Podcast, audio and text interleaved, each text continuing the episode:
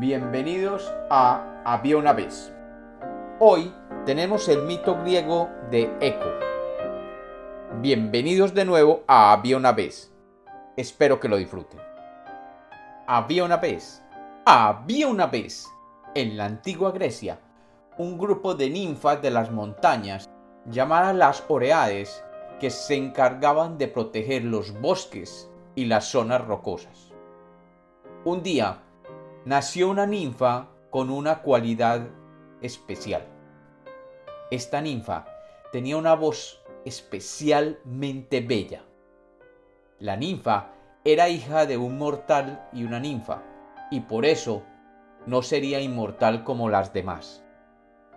Su nombre era Eco, y su voz era tan bella que las musas griegas quedaron prendadas de su voz y decidieron que ellas se encargarían de la educación de aquella niña.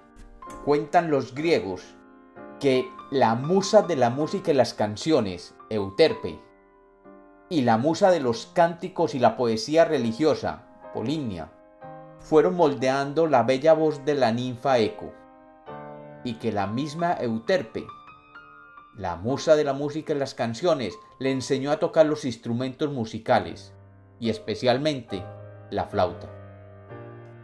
Eco creció así en un ambiente donde su voz, sus artes y su belleza la hacían sobresalir sobre las otras ninfas.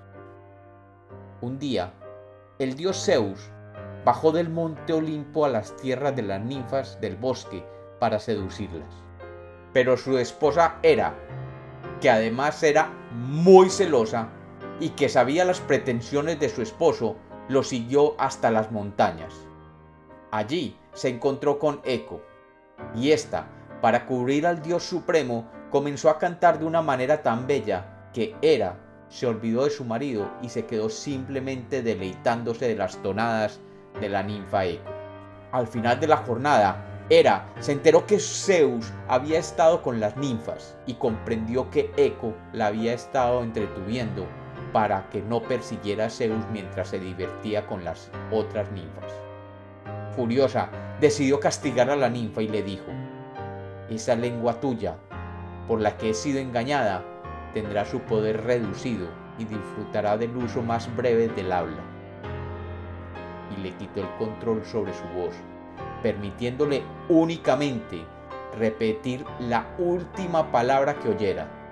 Así no podría verbalizar nada hasta que otro lo hiciera. Y no podría quedarse callada cuando otro hubiera hablado antes. La maldición la hacía repetir todo lo que oyera, pero solamente la última palabra. Avergonzada de su maldición, la ninfa se retiró a vivir al campo.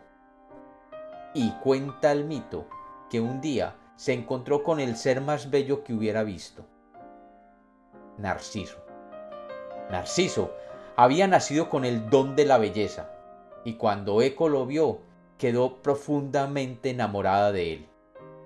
Pero al tratar de acercarse a él, éste preguntó, ¿Quién eres? Eres, eres, respondió Eco. ¿Qué haces aquí? Eco solo le respondió, aquí, aquí. Fastidiado y horrorizado, Narciso, que estaba enamorado de su propia imagen, rechazó a la bella ninfa Eco. Y ésta huyó hacia las montañas donde se ocultó en las cuevas, donde no pudiera llegar la voz de ningún ser.